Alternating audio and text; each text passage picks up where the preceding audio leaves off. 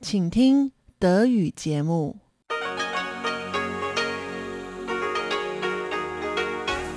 Hier ist Radio Taiwan International. Zum 30-minütigen deutschsprachigen Programm von Radio Taiwan International begrüßt sie Eva Trindl. Folgendes haben wir heute am Samstag, dem 19. Juni 2021 im Programm. Im Kulturpanorama führt Tatjana Romik ein Gespräch mit der Künstlerin Sophie Schmidt über ihr Vorhaben während ihrer Künstlerresidenz in Taipei im Treasure Hill Artist Village. In Reise durch Taiwan erzählt Karina Rother im Gespräch mit Chobi Hui von einem Tagesausflug mit dem Motorroller in Nord-Taiwan. Nun zuerst das Kulturpanorama mit Tatjana Romik. Kulturpanorama auf RTI. Heute treffen wir im Kulturpanorama die Münchner Künstlerin Sophie Schmidt. Sophie Schmidt hat an der Ludwig-Maximilians-Universität München Philosophie und deutsche Literatur und an der Akademie der Bildenden Künste in München Kunst, Kunstpädagogik und Kunstvermittlung studiert. Momentan ist sie für eine Kunstresidenz im Künstlerdorf auf dem Schatzhügel, dem Treasure Hill Artist Village in Taipei zu Gast. Wir haben sie zum Interview getroffen. Vielen herzlichen Dank, dass Sie sich heute Zeit für das Interview nehmen. Wir freuen uns sehr, Sie hier bei Radio Taiwan International im deutschen Programm zu Gast zu haben. Sie sind ja momentan für eine Kunstresidenz im Treasure Hill Artist Village in Taipei zu Gast. Was haben Sie sich für Ihren Aufenthalt hier vorgenommen? Vielen Dank für Ihre Einladung. Ich freue mich sehr, dass wir in den Austausch treten können. Ja, jetzt mittlerweile, es ist die vorletzte Woche meines Aufenthalts, also die Zeit geht dem Ende zu.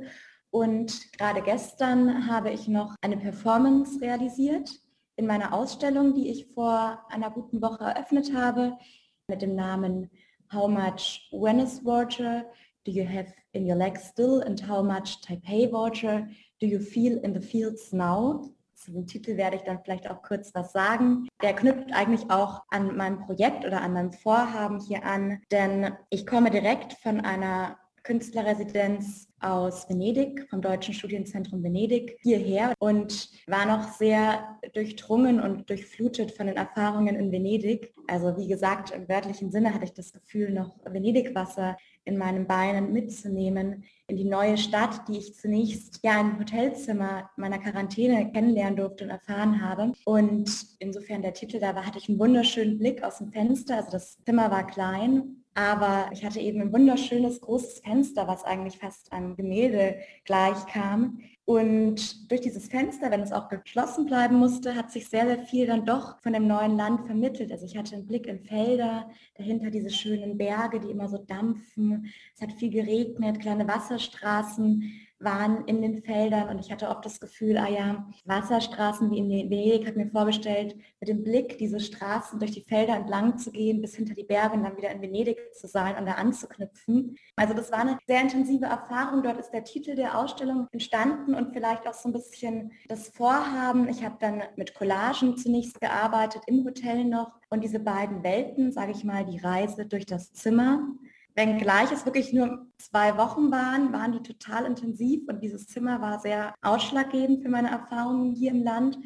Ja, so hat sich eben diese Reise durchs Zimmer verbunden mit meiner Reise in Venedig und dann hat sich das Fenster geöffnet und das war auch meine Projektidee, zu schauen, was ist denn, wie sieht die Welt hinter dem Fenster auf. Die Welt danach, da gab es dann doch auch einige verschlossene Türen aufgrund der pandemischen Situation. Und doch bin ich, würde ich sagen, mittlerweile ganz durchdrungen auch von den Erfahrungen dieses neuen, sehr, sehr anderen Umfelds, was mich extrem fasziniert und begeistert und was sich in Malereien, Texten, Bildern und eben gestern auch final in einer Performance niedergeschlagen hat. Und das war mehr oder weniger, war ein Projekt, um auch mal auf die Frage zurückzukommen, eigentlich in dem Fall sehr auf das Reisen und ich arbeite ja stark mit meinem Körper, auf die Veränderung meines Körpers in diesen neuen Umfeldern darauf bezogen. Und das hat sich dann in verschiedenen Medien, wie ich eigentlich auch immer arbeite, übertragen. Wenn Sie das nochmal herunter destillieren würden, was sind so die Kernpunkte Ihres Werkes? Also es geht sicherlich bei mir ganz stark um den Körper, auch um meinen Körper, um meinen weiblichen Körper. Damit meine ich aber natürlich auch immer sehr stark eine Verbindung auch von meiner Seele, von meiner Psyche. Ich spreche nur mehr vom Körper oder von einem Leib, denn diese Dualismen Leib-Seele-Trennung, die möchte ich mit meiner Arbeit auf jeden Fall versuchen zu überwinden. Also es ist ein sehr leiblicher, erfahrungsbasierter Ansatz, bei dem es, glaube ich, auch ganz stark um Kommunikation geht, also die Erfahrungen im Austausch mit dem mich umgebenden Umfeld und auch, ich glaube eben, dass es auch ganz stark um Grenzen geht und Grenzen auflösen, vielleicht anders setzen, Dinge an ihre Grenzen treiben und damit neue Verhältnisse zu schaffen, auch Normen zu brechen. Und dabei würde ich sagen, ist mein Ansatz auf jeden Fall auch ein feministischer, insofern als dass ich mit meinem Körper und diesen Erfahrungen andere Geschichten erzählen möchte von in der Welt sein und von Kommunikation, die vielleicht statt Härte und Stärke mit Figuren von Zerbrechlichkeit, Verletzlichkeit arbeiten und die stark werden lassen und so ein vielleicht ja so ein männliches Narrativ auch versuchen abzulösen. Als ich Ihre Ausstellungseröffnung gesehen habe, war ich beeindruckt, was für eine Vielfalt an Medien Sie hatten. Sie hatten Collagen, Sie hatten Wandbilder, Sie hatten Zeichnungen. Ich habe mir Ihr Portfolio angesehen, Performances, diese Fortbewegungsmaschinen etc. Was würden Sie denn sagen für Sie? Welche Ausdrucksformen haben welche Vor- und Nachteile und wie kommt es dann zusammen? Eine gute Frage. Also ich arbeite tatsächlich in diesen ganzen Medien und die sind auch immer alle präsent meistens in den Ausstellungen ich weiß es nicht, ob ich ja Vor- und Nachteile der verschiedenen Medien, ich glaube, ich brauche sie alle. Also ich habe, wenn ich arbeite, dann ein thematisches Anliegen, was dann in, allem mir greifbaren sich irgendwie ausdrücken möchte und raus möchte. Oft fängt es an, dass ich in Zeichnung und im Schreiben mich einem Thema oder vielleicht auch einer Erzählung nähere. Das ist mir natürlich schnell zur Hand. Das passiert auch oft mal auf einer Zugfahrt, in der U-Bahn, sehr gerne auch in Cafés. Und dann geht es meistens von der Zeichnung und vom Text, der sich oft in die Zeichnung mit einschreibt. Also ich schreibe manchmal in die Zeichnung und dann wird aus dem Text wieder ein Bild. Also das verwebt sich so ineinander, Schreiben und Zeichnen. Wenn es dann auf eine Ausstellung hinzugeht, dann realisiere ich das oft in großen Bildern. In dem Fall waren es dann Wandbilder, weil ich das auch sehr schön fand in dem Ausstellungsraum, dass es eine Wand war mit zwei Seiten und dass ich auf der einen Seite der Wand mein Fenster des Hotels gemalt habe, diesen Blick, und dass man wie so durchgehen konnte in die Felder rein und auf der anderen Seite dann der Papaya-Frau begegnen konnte. Und so konnte der Betrachter diese, ja, diese Reise so mit nachvollziehen. Ja, und was dann auch noch wichtig ist, also die Bilder, das sind alles wie so Hilfsmittel, um diese Geschichte zu erzählen und auszudrücken. Und meistens ist es mir dann noch ganz wichtig, dass ich die dann noch aktiviere oder dem Publikum eben auch wirklich noch nahe bringe, indem ich es dann, indem ich eine Performance mache, also indem ich die ganzen Dinge auch nochmal zueinander in Bezug setze. Da kommt dann die Sprache vor. Ich beziehe die Bilder mit ein, die nicht dekorativ sind, sondern ja, wie so, manchmal vielleicht wie so anatomische Aufzeigetafeln, wie man doch den Körper vielleicht verändern könnte, dass es ein geweiteter Körper wird, der sich auch von Dualismen befreit und ein hybrider Körper wird. Und dazu dienen mir oft auch die Bilder, die so Tafelbilder sind. Und die Performance, die geht Hand in Hand mit einer Installation oder auch einer Prothese, Körperweitung, wie ich sie nenne, mit der ich dann selbst so eine Körperweitung vollziehe und ein hybrider Körper werde. Das ist alles ziemlich gleichzeitig und auch dort habe ich keine Hierarchie meiner Medien, sondern ich brauche sie alle. Das war der erste Teil des Interviews mit der Künstlerin Sophie Schmidt, die momentan für eine Kunstresidenz in Taipei zu Gast ist. In der Programminformation auf unserer Homepage unter de.rti.org.tv können Sie auch einige ihrer Collagen und Wandbilder, die hier in Taipei entstanden sind, betrachten. Das war das Kulturpanorama mit Tatjana Romig.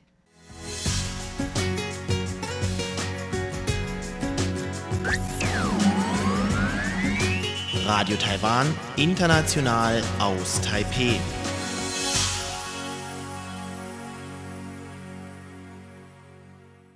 Nun geht es weiter mit Reise durch Taiwan. Heute machen wir einen Ausflug in Nord-Taiwan mit dem Motorroller.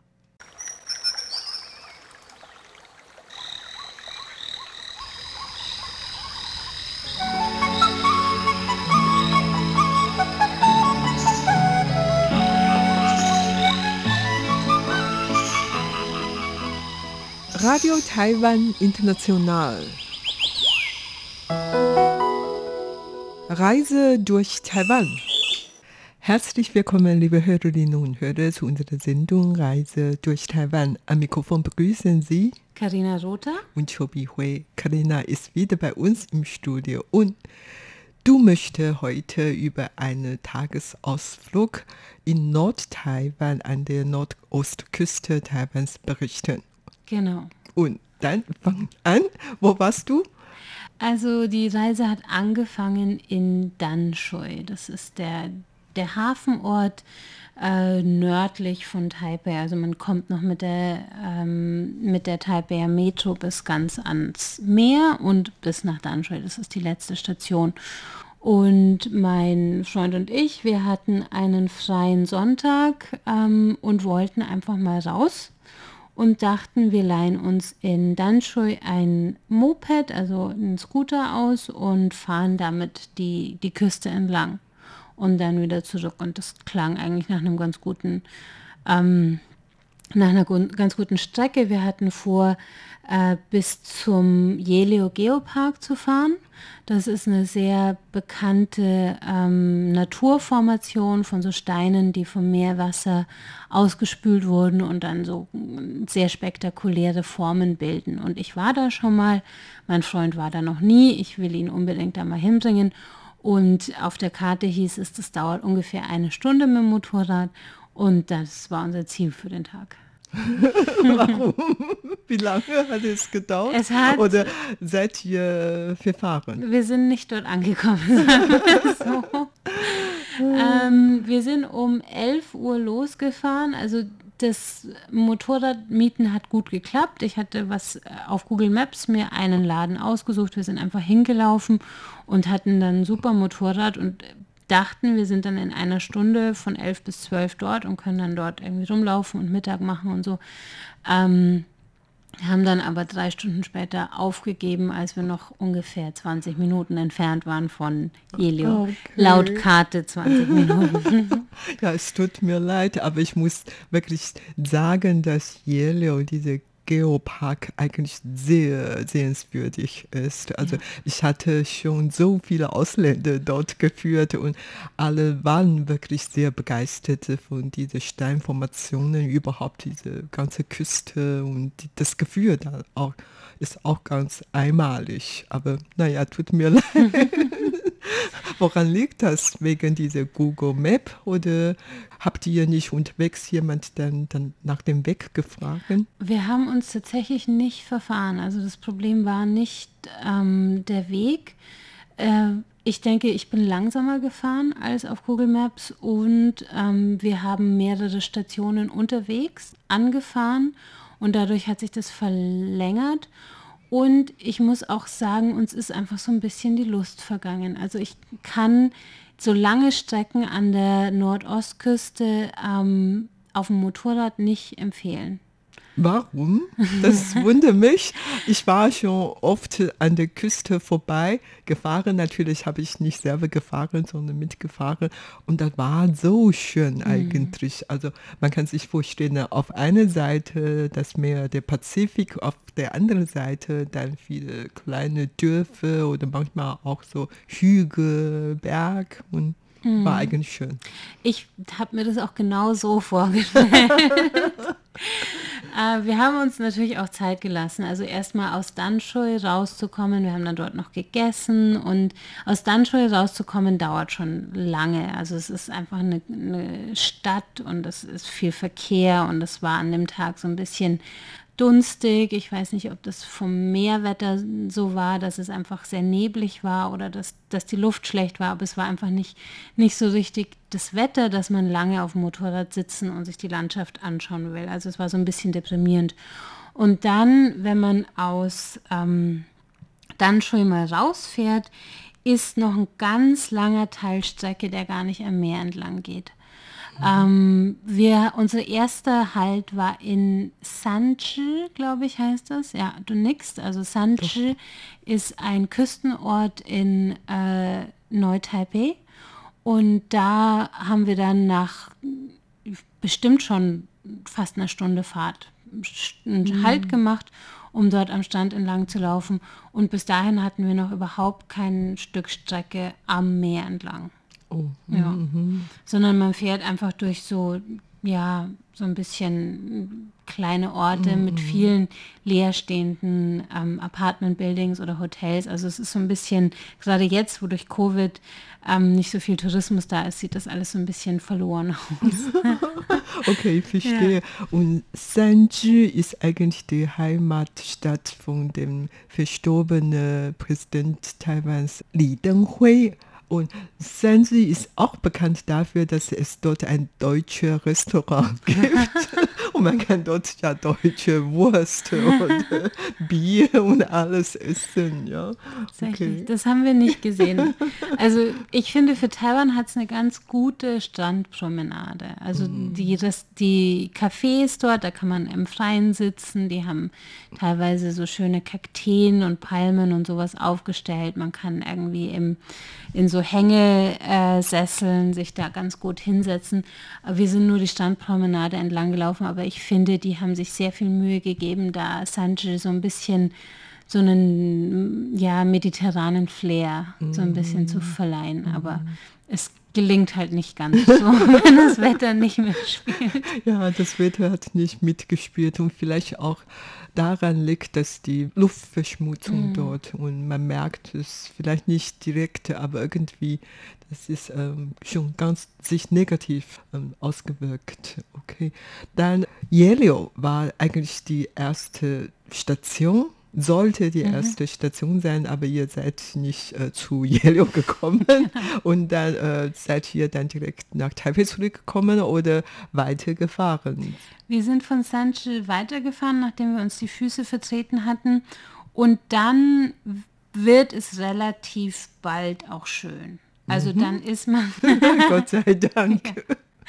dann ist man endlich am Meer und kann wirklich so durchsausen. Also dann ist offene, freie Strecke und der Wind weht einen um, um die Ohren und man fährt mit Meerblick auf der einen Seite und ähm, so Berge an der, auf der anderen Seite.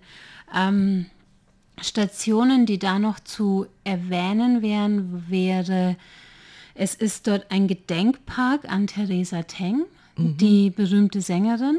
Also ähm, den haben wir nicht besucht, aber an dem sind wir vorbeigefahren und von dem weiß ich, dass man den besuchen kann. Ich weiß nicht, ob du schon mal dort warst. Ja, ich war schon mal dort, ja. Und, aber nicht während des Qingming-Festes, sondern überhaupt, äh, ich war mit einem Tourismusbus dort. Und wenn man diesen Tourismusbus mitfährt, da wird man zu verschiedenen Stationen gebracht und bei jedem kann man ja, was weiß ich, eine halbe Stunde oder nur äh, zehn Minuten Zeit, um alles zu gucken. Aber auf jeden Fall, das war schon ganz günstig und diese Friedhof ist eigentlich relativ schön, würde ich sagen. Also im Vergleich zu anderen traditionellen taiwanischen Friedhöfen ist dieser Friedhof etwas schöner. Mm, ja, also solche mm, Tourismusbusse fahren ja auch von Danshui aus, genau. Und daher wusste ich auch, weil ich da auch schon mal mitgefahren bin, dass es den gibt, diesen Friedhof mit ihrem Grab und äh, ihrem, ihrer Gedenkhalle sozusagen.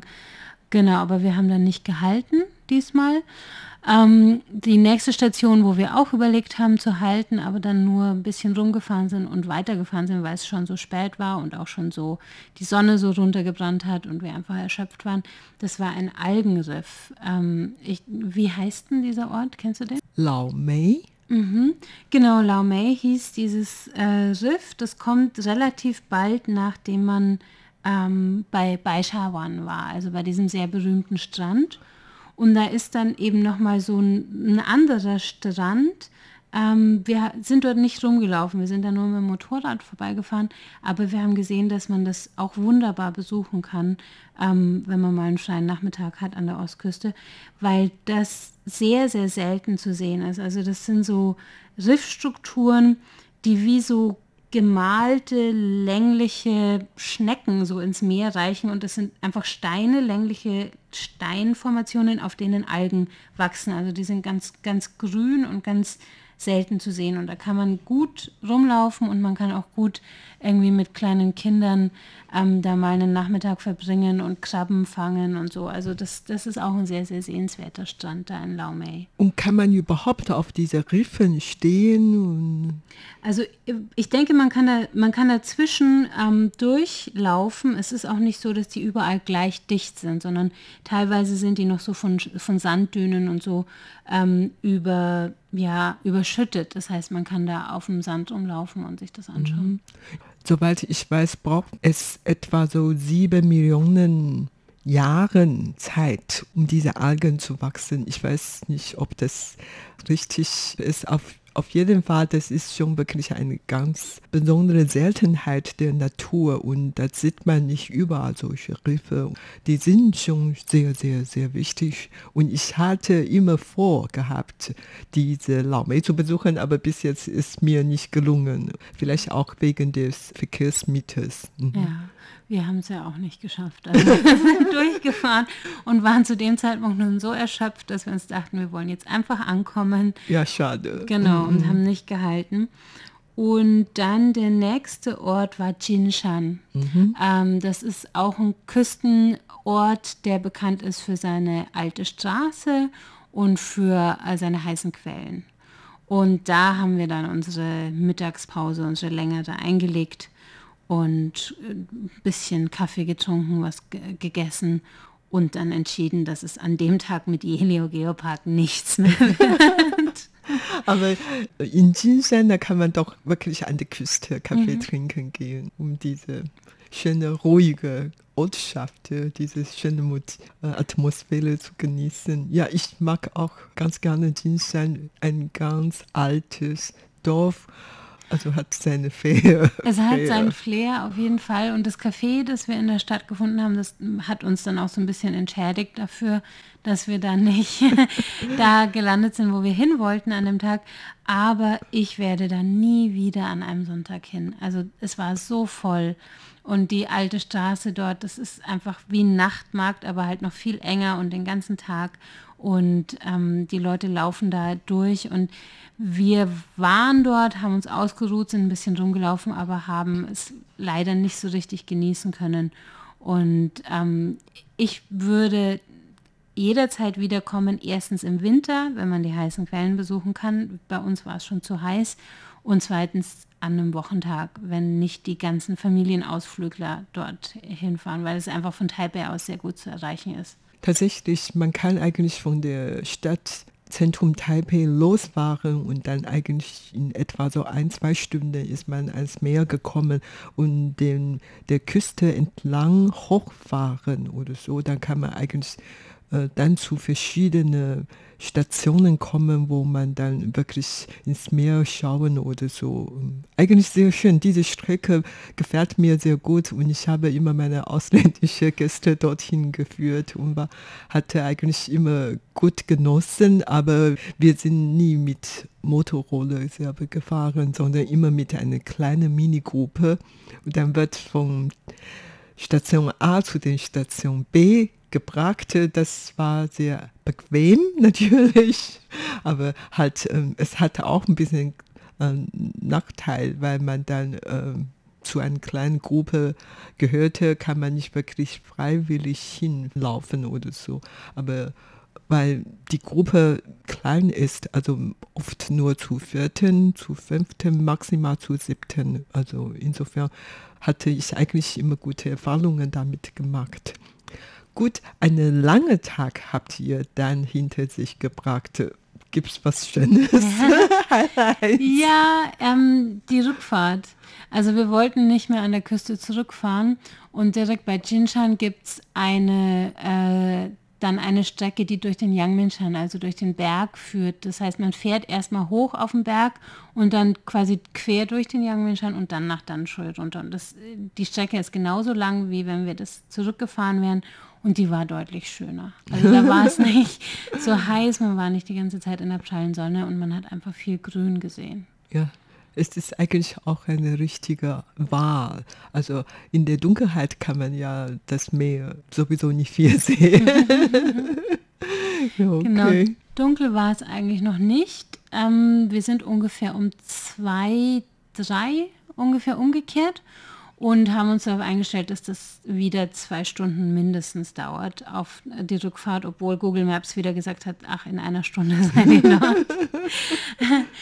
und ähm, mein Highlight war dann tatsächlich ganz in der Mitte des Yangminshans, da gibt es einen Park, der heißt Daton Naturpark. Und das ist äh, so ein bisschen wirkt er so künstlich angelegt. Also man läuft da über so Holzbrücken äh, und es gibt einen, einen, Teich, wo Keukarpfen rumschwimmen und so. Und man hat es mitten in diesem wilden ähm, Bergsgebiet dann plötzlich so ein kleines Erholungsgebiet, wo die Kinder da auf der Wiese spielen und wo man sich gut eine halbe Stunde aufhalten und die Füße vertreten kann. Und den hatte ich noch nie gesehen, obwohl ich viel im Yangmingshan unterwegs bin und der hat mir so gut gefallen. Okay, aber ihr habt dort keine äh, Fußmassage, Fußbad, äh, Fußbad genommen. Gab es mm, keine, Gab dort keine, keine -mm. heiße Quelle. dort gab es keine heiße Quelle. Also ich kenne diese Fußmassagen und diese heißen Quellen aus einem anderen Teil von, vom Yangmingshan bei Beidou. Ähm, aber der äh, Datonshan äh, Naturpark ist meines Wissens zu hoch mhm. als dass es dort äh, heiße Quellen gibt. Der ist so richtig auf dem hohen Scheitelpunkt, also wahrscheinlich so 800 Meter hoch oder so. Mhm. Genau. Also du hast schon von vornherein gesagt, dass es sich um einen Misserfolg Tagesflug, ne? Ja. Okay. Ein bisschen ein misslungener Tagesausflug war es, ja. Okay, und ähm, du wirst dann trotzdem den anderen Hörerinnen und Hörer vorschlagen, dass man doch gerne so eigentlich auf diese Route gehen und einen Tagesausflug machen. Es ist eigentlich machbar und kann auch wirklich Spaß machen. Ja, ja, auf jeden Fall. Also die Strecke durch den Yangmingshan ist traumhaft schön. Ähm, ich würde davon abraten, mehrstündige Strecken auf dem Motorrad zu machen, mhm. wenn man vor allem dort ankommen will, wenn es nicht um die Strecke selber geht, sondern um das Ziel. da sind dann die Tourismusbusse oder das eigene Auto schon deutlich besser. Oder in meinem Fall, also teilnehmen an eine kleine Mini-Reisegruppe, das ähm, es hat mir immer Spaß gemacht. Ja. Okay, vielen Dank, dass du so schön erzählt hast, obwohl die ganze Reise nicht gerade so erfolgreich war. Aber du hast schon auf einiges hingewiesen. Ja, wir wissen schon, auf was wir jetzt aufpassen sollten. Ja, vielen Dank, dass du gekommen bist. Und das war's für heute in unserer Sendung Reise durch Taiwan. Vielen Dank für das Zuhören. Am Mikrofon waren Karina Rother und Chobi Hui.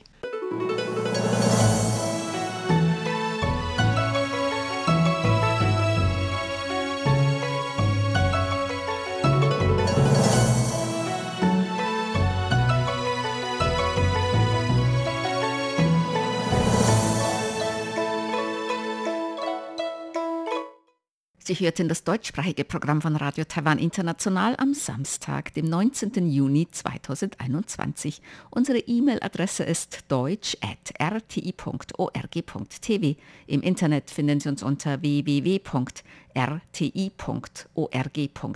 dann auf Deutsch. Dort finden Sie auch Nachrichten, weitere Beiträge und die Links zu unserer Facebook-Seite und unserem YouTube-Kanal. Über Kurzwelle senden wir täglich von 19 bis 19.30 Uhr UTC auf der Frequenz 5900 kHz. Das, liebe Hörerinnen und Hörer, was für heute in deutscher Sprache von Radio Taiwan International. Wir bedanken uns bei Ihnen ganz herzlich fürs Zuhören. Am Mikrofon war Eva Trindl.